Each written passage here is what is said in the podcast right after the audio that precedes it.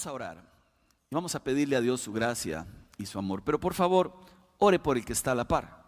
Si usted lo conoce, póngale una mano en el hombro, si no, póngale un dedo, pero que la persona sienta que usted está ahí con él orando por él. ¿Le parece? Señor, en el nombre de Jesús, te suplicamos que bendigas a mi hermano, a mi hermana. Te suplicamos que abras su corazón, su mente, su vida y que algún consejo de tu palabra pueda influir su alma de tal manera que salga de este lugar diferente. Te pedimos de todo corazón que tu palabra sea predicada y que tu verdad sea sembrada y que produzca en él y en mí el fruto acorde a tu voluntad. Oramos igual por los que están en casa, suplicando que tu palabra hable a sus vidas y que ninguna distracción, Señor, les saque de tu verdad perfecta. En el nombre de Jesús. Amén. Me encantó que esta pequeña hermosa que está acá, donde dije póngale la mano al que está a la par, hizo la mano así, se la puso a su mamita.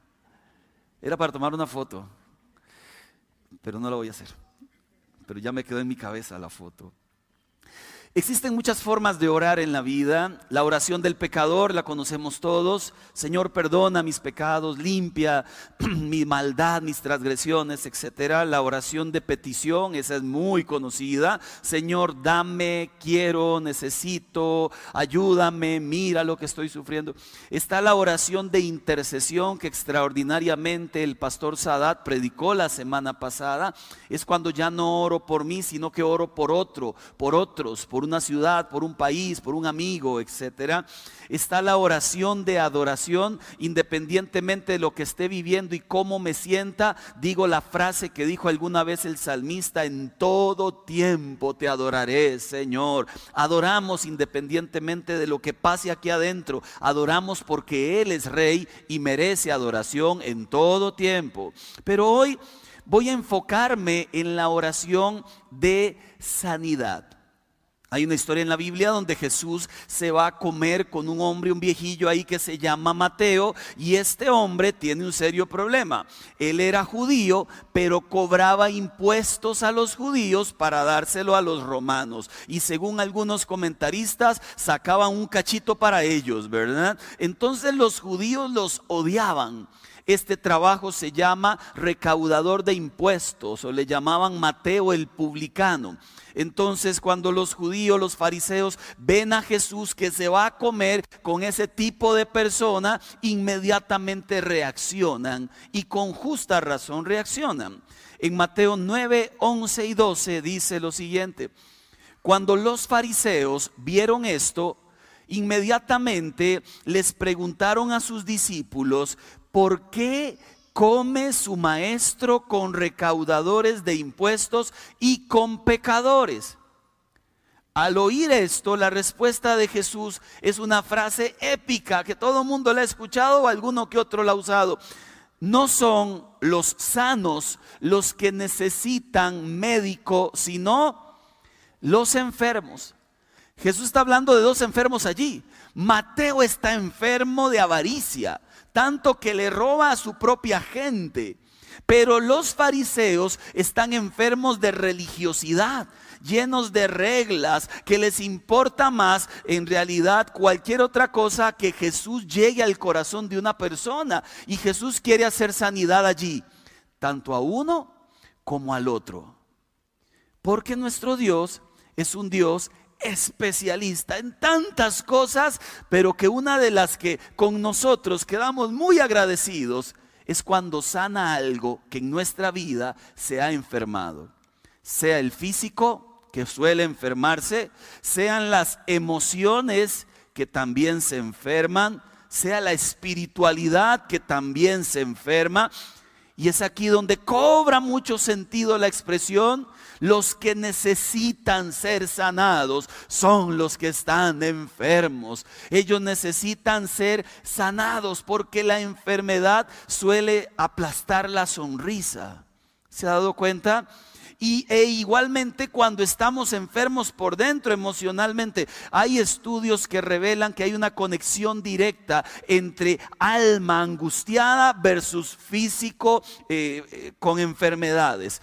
O sea, hay una relación directa entre lo que pasa adentro versus lo que pasa afuera. Posiblemente una persona que viva muchas enfermedades es una persona que tal vez, posiblemente por dentro, también esté viviendo mucha angustia, mucha opresión, mucha tristeza, muchas cosas que no le ayudan realmente a salir adelante. Bueno, aquí hago la pregunta, ¿de dónde viene la enfermedad? Dice la palabra en Romanos capítulo 5, versículo 12. Por medio de un solo hombre, entiéndase Adán y Eva, el pecado entró al mundo y por medio del pecado entró la muerte. Fue así como la muerte pasó a toda la humanidad por cuanto todos pecaron. La muerte es consecuencia del pecado. La enfermedad es uno de los tantos vehículos que puede llevar a una persona a la muerte. Significa entonces que tanto la muerte como la enfermedad son consecuencias del pecado. Y lamentablemente lo sabemos. Si no hubiese existido el pecado original, no habría en esta vida ni muerte ni enfermedad. Pero Dios promete una vida nueva en algún momento donde estas primeras cosas habrán pasado, donde la enfermedad no existirá, donde el dolor no existirá, donde la muerte no existirá. Pero en esta tierra entendemos entonces que sí hubo una puerta que se le abrió a la muerte, a la enfermedad, al dolor, a la angustia. No era el plan de Dios. Fue la terquedad humana que trajo consecuencias para toda la humanidad. Entonces, en primer lugar, aclaro, en primer lugar, por supuesto que la enfermedad puede venir y viene producto del pecado. Juan 5, verso 14 lo dice así. Después de esto Jesús lo encontró en el templo a un hombre que le había sanado y le dijo, mira, ya has quedado sano, no vuelvas a pecar, no sea que te ocurra algo peor. ¿Qué está diciendo Jesús con este versículo allí y en no pocas historias del Antiguo Testamento? Que la consecuencia directa del pecado puede ser enfermedad, tragedia, esclavitud, castigo, crisis económica, puede ser que el matrimonio no levanta, porque lamentablemente el pecado produce siempre enfermedad, por fuera o por dentro. Pero ánimo más de uno estará diciendo, ayer me enfermé, ¿cuál será mi pecado? Ánimo, porque toda enfermedad es producto del pecado. Número dos, no, categóricamente. La Biblia también enseña, Juan capítulo 9, verso 2, y sus discípulos le preguntaron, rabí, para que este hombre haya nacido ciego, había un hombre ciego allí, ¿quién pecó? Él o sus padres. Como ellos sabían que toda enfermedad venía del pecado, pensaban de verdad así, inmediatamente ven a un hombre ciego y hacen una pregunta por demás eh, llena de falta de misericordia. ¿Cómo van a preguntarle si por los pecados de él él nació ciego? ¿Quién es capaz de pecar en el vientre? No tiene sentido. Lo que está diciendo es por cuántos pecados ahí mientras lo formaban eh, hizo para que cuando naciera naciera ciego. Eh, se entiende que tal vez por los pecados de los padres. Pero Jesús aquí aclara el segundo punto que le estoy mostrando y el segundo punto es muy sencillo. Ni él pecó, dice Jesús, ni sus padres. Él nació así, pero allí en Él se va a manifestar la gloria de Dios. Y nos explica que aunque hay pecados, producto, eh, enfermedades producto del pecado, hay otras enfermedades que nos llegan porque estamos en un mundo que enferma. Así que es bueno determinar a veces por qué es que me enfermo yo. Si es porque Estoy practicando cosas que no debo simplemente porque estoy en un mundo que enferma. ¿Cuántos se han enfermado del año pasado y este? Por lo menos una vez. Uno pregunta, ¿cuántos nunca se han enfermado? Y uno diría, este no es de este mundo, ¿verdad? Porque todos en alguna vez que me duele aquí, que me duele allá, que siento esto, me levanté como con un hormigueo. Mire, hay cosas que decimos, ¿verdad? Hay unos calores que me dan. ¿Será que la es ya la depre? Mire, la menos era la depresión es otra cosa. Ahora, número tres, ojo, están las enfermedades por negligencia, que son más comunes de lo que usted se imagina. Castigo del diablo, no creo en ese caso. Come mal, no hace ejercicio y vive estresado. Y se lo dije en tico, estresado. Come mal, no hace ejercicio y vive estresado. Y se enferma constantemente. Lógico. Dígame, ¿a quién un doctor no le ha dicho, bájele al estrés? ¿A quién no le han dicho eso? Porque el bendito estrés pareciera que genera muchas de las grandes enfermedades que padecemos nosotros.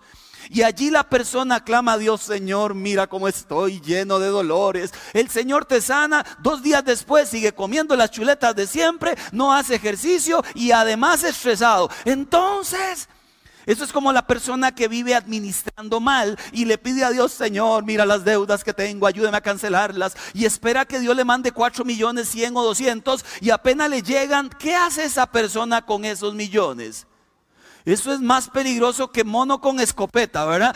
Tiraría la plata por todo lado. ¿Qué pasa con alguien que le pide a Dios sanidad, pero es irresponsable con su salud? Se da cuenta a veces que de todo culpamos a la vida, al diablo, incluso a Dios. Y hay cosas que hacemos nosotros solitos, solitos, sin que nadie nos mande. No es el caso aquí, ¿verdad? Entonces, como ese no es el caso, avancemos. La Biblia habla de personas de Dios que padecieron enfermedades y eran gente buena, gente santa. Job capítulo 1, verso 1, dice la Biblia que este era un hombre intachable, de absoluta integridad, tenía temor de Dios y se mantenía apartado del mal. Y el dolor vino a su vida. Perdió a la familia, perdió los negocios, perdió a sus hijos y perdió la salud. Y usted se pregunta, ¿él estaba en pecado? La Biblia dice que no, todo lo contrario. Uno se compara a la luz de Job y uno dice, Dios mío, quedó como, como un poquillo diferente de él, ¿verdad? Como que no le llego ni siquiera a Job. Bueno, él padeció enfermedad y no estaba en pecado. El segundo que le cuento, y cuidado con agarrar este versículo para usted, primera de Timoteo 5:23, no sigas bebiendo solo agua, toma también un poco de vino a causa de tu mal de estómago y tus frecuentes enfermedades. Y alguno grita, amén, Señor. Bendito te alabamos, Dios. ¿Sabe? Timoteo padecía frecuentes enfermedades, plural, habla la Biblia. Pablo tenía el don de sanidad. Algún día le preguntaré, Pablo, ¿tú oraste por Timoteo? Yo creo que sí oró por Timoteo. Y como a nosotros hay momentos en que oramos y posiblemente algo que esperábamos no llegue. Pero no por eso Dios deja de ser Dios y no por eso Dios bueno deja de ser Dios bueno. Estamos en esta tierra y aún los que Jesús sanó en la antigüedad tuvieron que morir en algún momento porque todos nos vamos. Aunque usted no lo quiera. En algún momento. Es allá, es allá. Yo siempre diré con la misma Mire, por aquí, aunque tengamos que pasar momentos duros, vamos a hacer lo que Dios dice, vamos a orar en contra de la enfermedad para que Dios saque, arranque, pero al final vamos a dejarle a Dios ser soberano. Porque Él sabe a quién tiene en la tierra, Él sabe a quién se lleva de esta tierra. Así como Juan el Bautista vivió solo 30 años de vida y fue el hombre más maravilloso que existió de los profetas.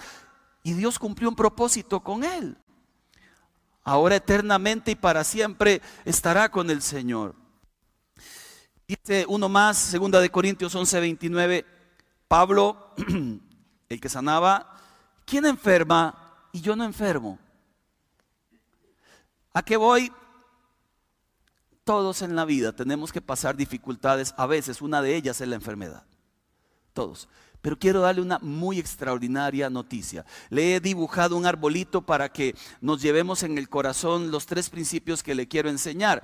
Número uno, raíz la verdad de su palabra, ahí vamos a enterrarnos hoy. Vamos a echar raíces en aquello que Dios dice acerca de este tema. Número dos, tronco, vamos a escuchar la promesa de Dios, que Él te escucha. Es una promesa de Dios. No solo nos vamos a enraizar en lo que dice la Biblia acerca de nuestro Dios, sino que además te escucha. Y mientras los milagros ocurren, sean igual en el momento, sean después, yo quiero enseñarle cuál es la actitud que debería tener un creyente que ha clamado a Dios por sanidad.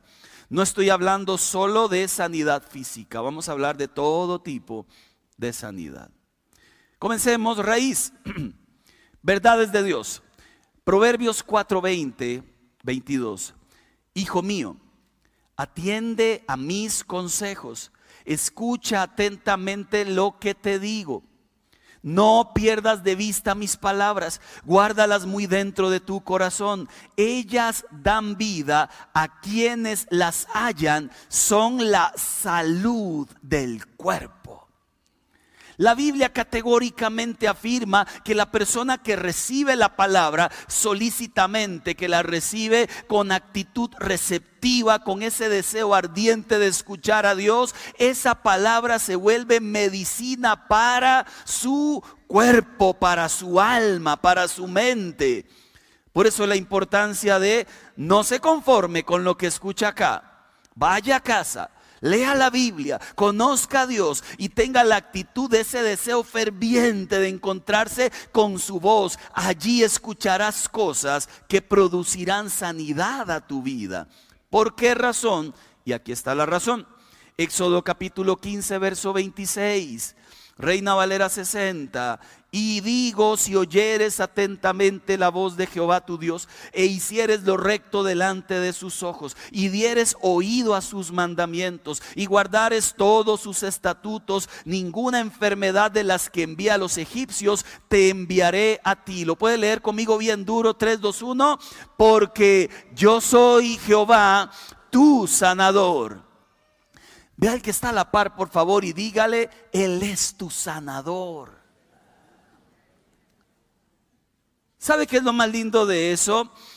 Que la palabra sanador se traduce como Rafa, R-A-P-H-A. El Señor tiene un nombre que identifica su carácter, tiene muchos nombres, este es uno. Y Rafa lo que, lo que significa es remendar, curar, reparar, restaurar la salud integralmente. La Biblia enseña allí que te daré salud por una razón, porque Él es sanador. Y esta profecía aplica a Jesús. Isaías 53, verso 4 y 5.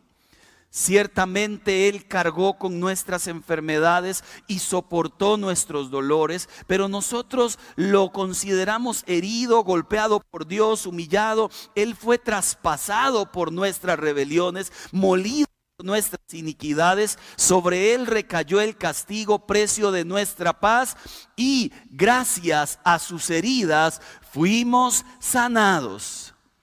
Dios sana Dios sana, Dios sana, ese es su nombre, es tu sanador. Ahora miremos qué ocurre en el Nuevo Testamento en Hechos 10:38. Me refiero a Jesús de Nazaret, cómo lo ungió Dios con el Espíritu Santo y con poder, y cómo anduvo haciendo el bien y sanando a todos los que estaban oprimidos por el diablo sanaba a quien? A los oprimidos. La sanidad también es para la gente que está en opresión. ¿Qué significa la palabra opresión? Afligido, atribulado, fatigado, que te apretan de tal manera hasta que se te va el aliento. Ahora que ando en bici me compré para andar por debajo de la camisa una cosa que quema calorías. Yo produzco mucho eh, triglicérido y mucho grasa mala. Entonces tengo que ayudarme con alguna pastilla por día y además haciendo mucho ejercicio para no volarme en los niveles, para que se sepa un poquito. Alguna vez estuve en 700 en triglicéridos. Aunque usted no, culpa de Dios. No, viera las hamburguesas. ¿Cuál es el problema? El problema es ese, ¿verdad? El problema entonces que tengo que hacer ahora, hacer ser sabio haciendo cosas que me ayuden. Entonces esta cosilla no se la pone, pero te aprieta la vida. La usé en la bici a Grecia y llegué hasta Grecia así. Y yo decía, ¿por qué me cansé tanto? Sí, claro, iba como un patecito andando en bici. Llegué allá, me quité la camisa, se imagina que me hubieran tomado una foto, pastor inmoral en Parque de Grecia me quito la camisa, me quito esa cosa, mira, hasta que el cuerpo hizo... y fue libre otra vez. ¿Cuál es la opresión? Son los matrimonios que no terminan de llevarse bien, viven en pleito tras pleito tras pleito. Posiblemente Satanás está trabajando allí. Son las personas con una enfermedad y dolencia física que no terminan de ver la luz. Posiblemente el enemigo esté trabajando allí. Son las personas que luchan con pensamientos, sentimientos o pecados y no saben cómo salir de allí. Ahí el enemigo está trabajando con la opresión. O la persona que vive victimizada Nadie me entiende, yo soy diferente a todos, parece que les caigo mal, el mundo entero está en mí. Se llama opresión del diablo. Usted vivió para ser feliz y estar en medio de la comunidad, no para vivir pensando que el mundo entero le odia. Opresión de tantas formas que llega. Y la gente oprimida no sonríe. La gente oprimida vive seria siempre metida en su mundo de pensamientos, siempre dudando acerca de Dios, si es bueno, porque es tan bueno y no hace lo que yo quiero, como si la vida se tratara de nosotros. Lo cierto es que dice la Biblia en primera de Juan 3, 8. Le pido que lo lea para que no olvidemos las raíces, las bases de lo que creemos. Un, dos, tres. El Hijo de Dios fue enviado precisamente para destruir las obras del diablo. Celébrelo, alégrese, porque cualquier obra del diablo sobre su vida, si usted tiene al Hijo de Dios y clama al Hijo de Dios, tiene el poder para destruir las obras del diablo. Y eso nos trae esperanza a todos nosotros. Jesús sanó al siervo del centurión romano solo con hablar. Sanó a la suegra de Pedro, tenía fiebre, solo con tocar su mano. Expulsó muchos espíritus malignos, perdonó los pecados de un paralítico, luego lo sanó. Resucitó a la hija de un judío, sanó a la mujer que padecía flujo de sangre por 12 años levantó de la muerte a un hombre llamado Lázaro. Y todo esto lo hizo porque Él cargó nuestras enfermedades, porque Él soportó nuestros dolores. Jesús es tu sanador. Y esa es la raíz que debe sostener tu vida. Ahora usted dirá, bueno, eso hizo Jesús, ¿de acuerdo? Pero resulta que en Mateo 10:10 reunió a los discípulos y les dio poder y autoridad para orar por otros y la sanidad de Dios vendría sobre esos otros. Bueno, usted diría, bueno, eso fue de los discípulos. Santiago 5 dice, está alguno enfermo, llame a los ancianos de la iglesia y que oren por usted porque la oración de fe sanará al enfermo. Bueno, usted dice, esos eran en el primer siglo. Resulta que Pablo nos cuenta, eh, por lo menos al iglesia de Corinto que Dios reparte dones y hay personas que tienen el don para orar y Dios glorificarse cuando sana a alguien. Sabiendo que Dios sana, ¿no le anima a usted a orar ahora con más fe? Dios sana. Es que Él es sanador. Él sana. Usted se preguntará, bueno, yo quiero que lo haga de inmediato. Bueno, Él sana y es soberano. Él sabe cuándo, Él sabe cómo. En sus manos está. Y Él sabe también cuál historia tiene también un principio y un final. Él es Dios, nuestro Dios. Número dos, esas son las raíces. Tenemos un Dios que es sanador, ¿ok? Vamos con el tronco, la promesa. Quiero decírselo mirándolo a los ojos, pero son demasiados ojos. Dios te escucha. Dios te escucha. Dios te escucha. Él ha prometido escucharte. Estaré contigo todos los días. ¿Se imagina que, esté con nosotros pero no quiera escucharnos? Hay una pregunta que nos hacemos los que estamos casados. Bueno, ya aquí me las hace a mí. Vamos a ver si las hacen a ustedes también. Hace tiempo ya no me la volvió a hacer porque ya sabe que es cierto. Pero, mi amor, usted me ama. Ah, preguntilla, ¿verdad? Esa digamos que es más fácil porque, claro, 22 años lo atestiguan. Claro, con toda mi alma me volví a casar a los 20 y me volvería a casar para que sepa. Con ella, por supuesto. Vio lo que dijo el pastor, la gente saca de contexto todo. Pero me ha hecho otra preguntilla que, que esa sí puede ser un poquillo más riesgosa de contestar. Porque a veces me está hablando y me pregunta, ¿usted me está escuchando? E, esa, esa sí es más difícil de responder. Porque yo reconozco que a veces, a veces, no haga eso. A veces le presto mucha atención y a veces eh, no. ¿Por qué? ¿Por qué no? Porque estoy viendo cómo Messi es campeón. ¿cómo se me va a parar al frente? Entonces, sí, sí, sí, están en penales, por Dios. Eso no se hace. La Biblia lo enseña. No distraerás a vuestros maridos mientras ven fútbol. Ahí está, en, Soberbios 14. Usted lo encuentra ahí en Soberbios. Bueno, a veces, a veces no la escucho como debiera y como merece el respeto de ella. A veces podríamos discutir porque ella me dice es que yo quiero que usted me escuche, y me preste atención. A veces. ¿Les ha pasado? Hay que escuchar siempre. Pero Dios siempre te escucha.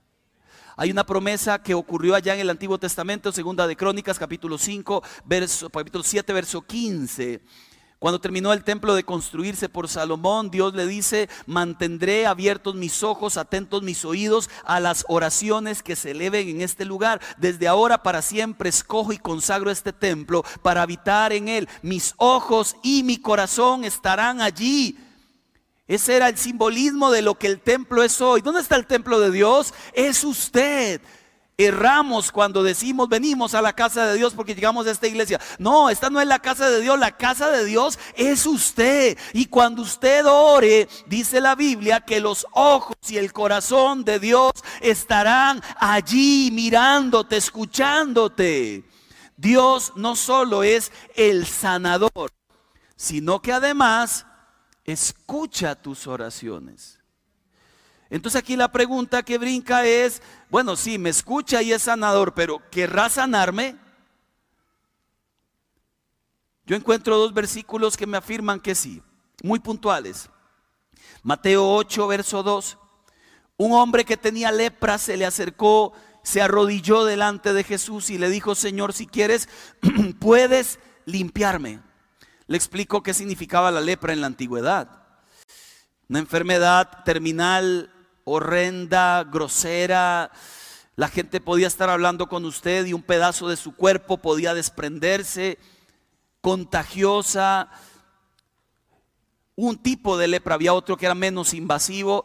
A los leprosos los mandaban a un lugar que se llamaba el Valle de los Leprosos. Según los historiadores, se ponían una campana y cuando se querían acercar a una ciudad tenían que ir sonando la campana, gritando, soy inmundo, soy... ¿Se imagina lo que esa persona podría sentir por dentro? El desprecio, la humillación, la soledad, ni siquiera su familia podía acercarse. Pero este hombre, cansado de su condición, de que no tuviera solución, nadie en esta tierra podía solucionarle, no había un solo médico que pudiera solucionarle, él tuvo una gran idea y dijo, buscaré a ese tal Jesús. Y fue con toda la fe que tenía, se arrodilló delante de él no se paró a decir, Ay, aquí estoy. Se humilló reconociendo el señorío de Dios y le dijo algo interesante. Si quieres, puedes limpiarme. Jesús extiende la mano, toca al hombre y le dice, si quiero, sé limpio. Y al instante aquella lepra se arrancó de su cuerpo. La segunda historia que encuentro es muy similar, está en Marcos 9:22 con una pregunta interesante también. Muchas veces lo han echado al fuego, un muchacho endemoniado, y al agua para matarlo. Si puedes hacer algo, le dicen a Jesús, ten compasión de nosotros y ayúdanos. Mire la pregunta que hace Jesús allí en el versículo que sigue. ¿Cómo que sí puedo? No solo es sanador, te escucha, además puede sanar y quiere. Qué bueno es volver a recordar estas verdades del cielo en medio de un mundo que sufre tanto y qué bueno es volver a creerlas. volver a desarrollar la fe para entender que el Dios que tenemos no solo perdona pecados, sino que también sana según su voluntad, según su propósito. Leamos el Salmo 103, verso 3. Salmo 103, verso 3. Él es quien perdona todas tus iniquidades, el que sana todas tus dolencias. A veces tenemos fe para creer que nos perdona. ¿Cuántos aquí son perdonados de todos los pecados? Amén. Pero el versículo tiene una parte 2. También sana. Número 3. Hojas. Y termino. Aquí la pregunta es, ¿por qué a veces algunas cosas ocurren? Bueno, la Biblia enseña que por lo menos en la Biblia hay tres tipos de milagros. Número uno, un milagro donde Dios sanaba inmediatamente. Un montón de milagros. Número dos, otro milagro donde, por lo menos en este caso, la sanidad se produjo en dos partes. A un hombre ciego, Jesús escupió en tierra, hizo barro, se lo puso en los ojos, ¿lo recuerda? Y le preguntó, ¿ves? Lávate al estanque. Y el hombre dijo, veo, pero veo como árboles. Y entonces el Señor volvió a poner sus manos sobre él y fue sano. Y otras historias como las de Job. Porque en medio de ese sufrimiento había aprendizaje. Había quebranto que Dios había permitido porque le iba a enseñar a Job un montón de lecciones. Hay quebrantos en nuestras vidas que nos tienen que enseñar humildad porque somos orgullosos. Hay quebrantos que nos tienen que enseñar a depender más de Dios porque a veces no dependemos tanto de Dios. Hay quebrantos que nos tienen que acercar más a la gente porque vivimos aislados de los demás. Entonces hay situaciones que Dios va a permitir en la vida que son para nuestro bien, aunque en el momento nos duela la vida. ¿Qué permite? Pero ¿cuál actitud debemos tener mientras las cosas llegan? Dos. Hebreos capítulo 6, verso 12. No sean perezosos, más bien imiten a quienes por su fe y paciencia heredan las promesas. ¿Cuántos tienen fe? Ahora sí, dígalo. Eh, paciencia.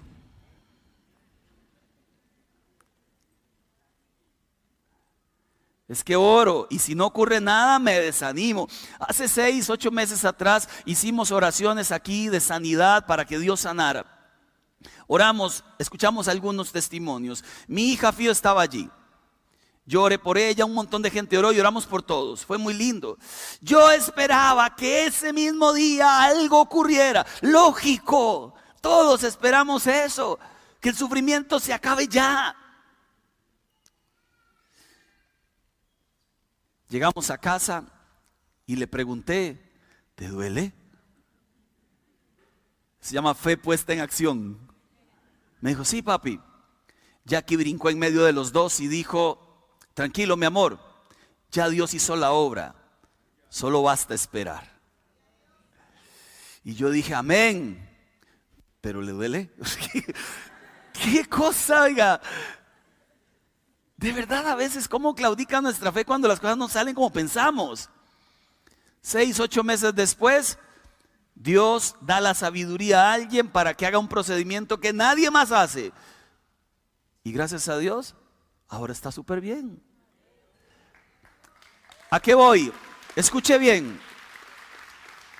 ¿Fue Dios? Sí. ¿Fue en el momento? Sí. ¿Cuándo se vio el resultado? Después. ¿Lo hizo como yo imaginaba? No. Lo hizo según su soberana voluntad. Y sigue siendo el rey del universo, bueno, grande y sanador. Es el mismo. Hay momentos donde de verdad hasta la tragedia llega a casa, donde personas parten de esta tierra. Aún allí uno clama a Dios por ellos diciendo, Señor, si aún hubiese otro plan, al final lo más importante de todo es que vuelve a casa. Esa es nuestra confianza. Termino diciéndole, recuerde que la meta suprema en esta tierra es la salvación porque aún a los que Dios sana, más adelante moriremos todos de alguna cosa. Entonces no es la, pero Qué bueno es clamar por libertad y por sanidad. Bajo este techo hay gente que físicamente puede estar bien. Agradezca a Dios con su cuerpo, pero por dentro no. Oprimidos, enojados, resentidos, dolidos. Eso se llama enfermedad emocional. Hay gente que pudiera ser espiritual, pero con una insana espiritualidad. Cada vez que llegan a orar, la oración no pasa por Padre mío, aquí estoy, qué lindo pasar con... Aquí vengo otra vez a pecar una vez más, perdóname Dios. Que nada más de eso habla, de sus errores, pecados, sus fracasos. Eso es una espiritualidad lamentablemente no sana. No que no podamos hablar de nuestros errores, sino que la relación con el Padre va más allá de nuestros errores. ¿Se imagina Tiago que hable conmigo? Ay, papi, me saqué un 80 en el examen no estaba tan bueno como un 100. Yo que no sirvo para nada, papi. Ahora qué voy a hacer? hijo, ya, ya estás bueno. No, papi, tiene que ser un 100. No sé qué voy a hacer. Y al otro día llega, papi, sí, el examen fue un 80. ¿Se imagina? Hay algo que no está sano allí. No es así porque solo 100, pero no, no, se saca 80 también. Es un hijo de pastor normal, con un papá normal. Seguro el hijo del pastor, mire, pasa orando todos los días. No, pasa jugando play. ¿Sabe que la gente a veces se imagina quién sabe qué? Nada más normal es, nada más que amamos a Dios con todo el corazón. Amados del cielo, aquí la última pregunta, les voy a pedir a los amigos de, de Heredia. Hoy nuestros músicos, nuestras cuatro bandas están de retiro. Eh, porque creemos que es importante ministrar el corazón de los que nos ministran. Entonces nuestros amigos de Heredia están supliéndolos hoy a ellos. Aquí una pregunta que me hacía Jackie ayer cuando finalicé el culto. Me decía, qué curioso esto de la oración y de la sanidad, porque hay gente que quiere ser sana, pero para seguir haciendo el mal. Porque si pedimos sanidad es porque también estamos pidiendo un propósito. Señor, dame salud. ¿Para qué? Para servirte el resto de mi vida, Dios mío. Señor, dame salud por dentro. ¿Para qué? Para amar a los demás como tienen que ser amados, para perdonar a otros. Porque a veces hasta la oración puede ser, dame salud porque para sentirme bien. Esta vida está diseñada para algo más que para que te sientas bien. Está diseñada para que ames a Dios con todo tu corazón, para que sirvas al Rey y para que en vida o en muerte le adores y le alabes por el resto de la eternidad. Entonces podemos pedir por sanidad, claro, necesitamos sanar nuestras vidas, pero también dale un propósito al cielo. En medio de mi dolor te voy a adorar y si me lo quitas, también. Siempre tiene que haber un propósito detrás de todo. Tronco, hojas, fruto. Decía este predicador, este evangelista, que me, que me gustó mucho la frase que él usaba. Vamos a ver si la encuentro. La tenía en algún lado. Ahí está, Fred Francis. Cuando el agricultor siembra la semilla, no cava y la saca todos los días para ver si está creciendo, sino que se alegra porque ha sido sembrada y la semilla crece y ya empezó a hacer su obra en oculto y él solo agradece el tiempo donde el fruto se va a producir.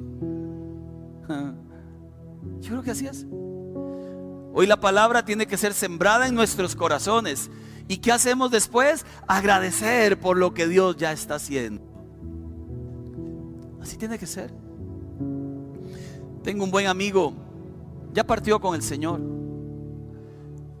Su historia la puedo contar, él me la contó y la conté alguna vez años atrás. Él es de Limón, lo conocí en un centro de restauración allí en Alajuelita, lo dirigí por algún tiempo. Y cada historia detrás de las caras que uno ve, recuerda la frase, cada cabeza es un mundo. Bueno, así tal cual. Cada cabeza es una historia. Él era matón, enojado, siempre serio, aislado de todos, siempre a la defensiva. Todo lo que decían, él pensaba que era en contra suya. Yo un día dije por dentro, viéndolo, este hombre está más quebrado por dentro pero más quebrado, no, no puede, no puede pareciera ser feliz, según su mente. Un día él solito se me acercó y me dijo, ¿usted me puede escuchar un día? Yo, claro, le dije, vamos a la oficina. Se sienta y me dice, a mí la gente me ve matón, peleador y todo lo que usted quiera. Pero todos tenemos una historia. Salgo de mi casa con mi mamá a los ocho años de edad. Vamos al parque del centro allí en Limón. Me sienta en un pollito y me dice, ya vengo. Esa fue la última vez que vi a mi mamá. La esperé toda la noche. En la noche me desaté a llorar. ¿A dónde voy? ¿Con quién hablo? Tengo frío, tengo hambre. ¿Y dónde está mi mamá? Hasta el día siguiente, amaneció yo temblando de frío, un hombre se me acercó y me dijo, vamos a casa, ¿quién es usted? Fui a la casa de él y resultó ser un violador y drogadicto. Ahí crecí en esa casa, siendo abusado, consumiendo drogas. Comencé a delinquir y caí en la cárcel. En la cárcel no le cuento lo que viví. Cuando salgo de la cárcel, solo sé hacer daño. ¿Cómo voy a sonreír? Yo nunca le pregunté por qué no sonreía, yo nunca le pregunté por qué se andaba siempre. Él me soltó toda su historia. Lloré con él, no tuve mucha respuesta que dar. Y luego oré por él. ¿Qué peso se quitó de encima ese hombre ese día? ¿Qué libertad ocurrió allí? Cuando oramos, ¿qué sanidad llegó a su corazón? Era un niño de 8 años llorando delante de mí aunque tenía 40. Así lloraba. Como aquel que quedó botado en el parque. Ese día, Dios mío, con cuántas cargas, con cuánta opresión, con cuánta historia podemos vivir esto de nuestras vidas sin darnos cuenta que nuestro sanador quiere sanarnos. Pero ¿será que hay alguien que quiere sanidad? Porque aquel leproso corrió a Jesús y se humilló y clamó. No importando la pena, la vergüenza, la humillación. Él dijo, así no quiero continuar viviendo. Sé que hay algo diferente para mí. Y eso es fe. ¿Sabía? De alguien que sabe que aquel sana, que hace milagros por dentro y por fuera. Yo le pido hoy en el nombre de Jesús, siempre las verdades de Dios. Agradezca lo que Dios hace y viva en concordancia a lo que Dios hace. Le pido que se ponga de pie, por favor.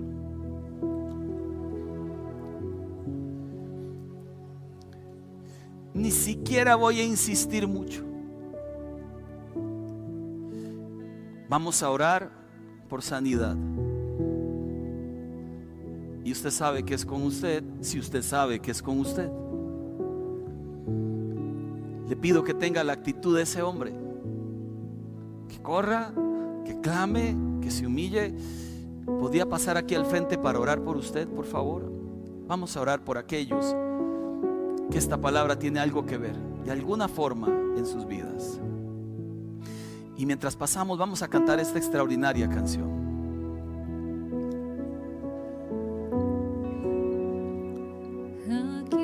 Háganse bien adelante, por favor.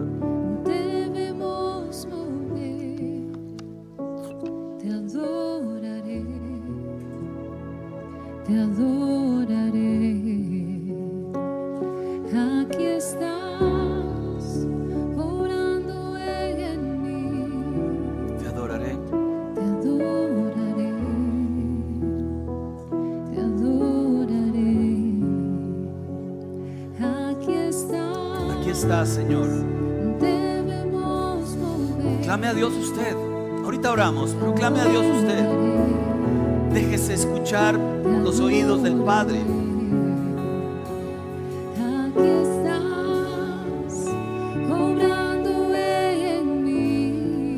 Te adoraré.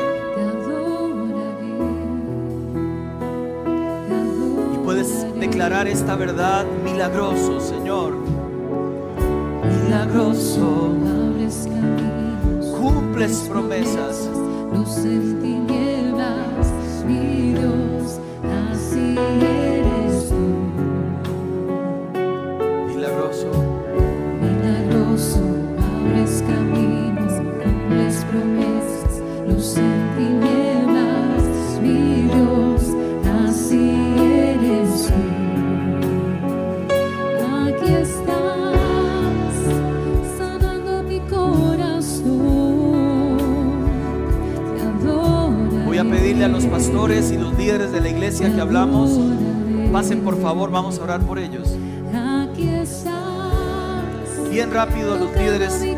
fazem aqui.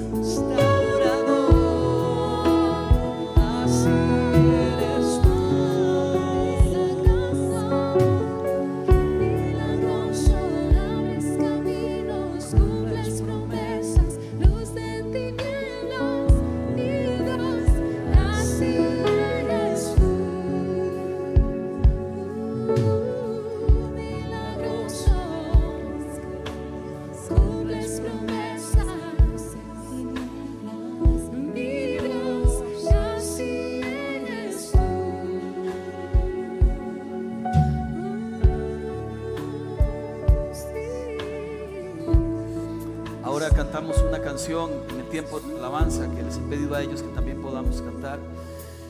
Y quisiera que usted aquí donde está confiese esa letra porque Él es glorioso, milagroso en nuestras vidas. Mientras seguimos orando, por favor.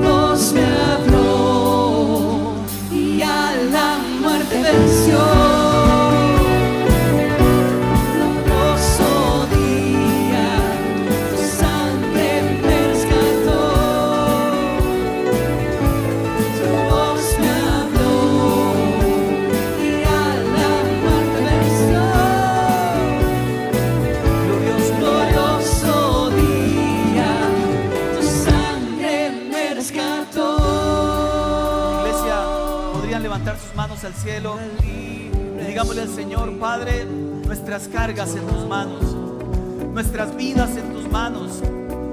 Todo lo que no viene del cielo lo ponemos en tus manos. Hoy soltamos toda opresión del enemigo. En la cruz están nuestras maldiciones. Dígalo fuerte, hoy soy libre en el nombre de Jesús. Libre para alabar, libre para exaltar, libre para honrar el nombre de Cristo Jesús de Nazaret.